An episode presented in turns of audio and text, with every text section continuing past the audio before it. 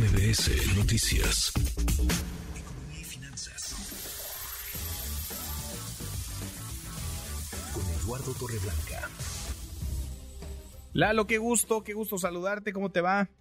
Igualmente, me da mucho gusto poder saludarte nuevamente, Manuel, poder saludar al público que nos escucha. Buenas tardes. Muy buenas tardes, ayer lo adelantabas, hay que estar atentos, pendientes de lo que ocurriera con la tasa de interés en Estados Unidos. Lalo, ¿y qué pasó?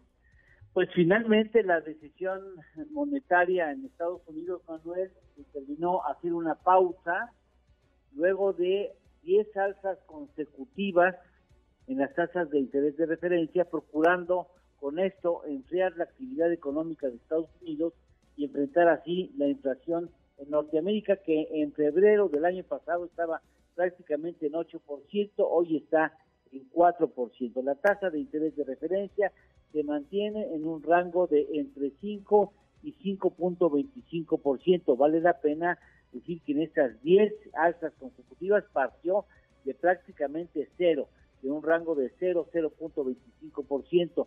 La inflación eh, en Estados Unidos se encuentra en 4%, dos puntos arriba de lo que ellos estiman como meta necesaria. Ellos no tienen rango, el rango que establece, por ejemplo, el Banco de México, porcentuales de inflación al año, más o menos un punto porcentual, allá no, allá es 2%, están relativamente cerca y el Comité de Mercado Abierto, que es la instancia de esto de la FED, que toma esas decisiones, prefirió en esta ocasión parar las alzas para ver qué tanto más incremento en tasas requiere la economía de Estados Unidos, porque después se pasan de cucharadas Sí, cómo no.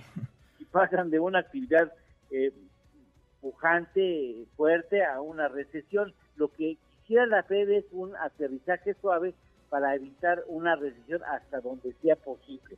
Vale la pena mencionar que el Banco de México ha mantenido una, una posición adelantada a la Fed. O sea, la- el Banco de México inició antes el incremento en tasas de interés e hizo primero un- una pausa que la Fed, lo que habla de que el Banco de México sí ha estado muy pendiente de lo que requiere la economía mexicana en materia inflacionaria, así es que esperemos que no habrá otra oportunidad para el Banco de México en que pueda mantenerse en pausa. Por, lo pronto, en mes de julio, la FED tiene una nueva ocasión para poder incrementar la tasa de interés. Por lo general, los bancos centrales, al menos el de México y el de Estados Unidos, tiene al año ocho oportunidades para revisar la política monetaria, aunque en caso de emergencia pueden convocar a una reunión extraordinaria y tomar decisiones al respecto. Mm, Pues interesante. Le, lo adelantaste ayer, Lalo, y hoy, pues hoy se confirma lo que nos, lo que nos decías. ¿Tenemos postre? Claro que sí, eh, las empresas con mayor valor de capitalización quiere decir que eh, el número de las acciones que tienen en el mercado, en el mercado mundial, multiplicado por el valor de esas acciones, ese es el valor de capitalización. La empresa con mayor valor de capitalización es Apple, Ándale. que tiene 2.78 trillones de dólares Pues sí. Pues sí. La segunda es cosa. Microsoft con 2.47 trillones y la tercera la saudí árabe petrolera Aramco con Ujú. 2.06 miles de millones, No, 2.06 trillones, 2 trillones 600 mil, 60 mil millones de dólares. No caben. Ahora súmalos, a ver, no van a caber en la calculadora, Lalo. No, no números. caben en el cuaderno. No caben, no caben. Abrazo grande, gracias, Lalo. Gracias Manuel, buena tarde, buen provecho. Muy buenas tardes, es Eduardo Torreblanca.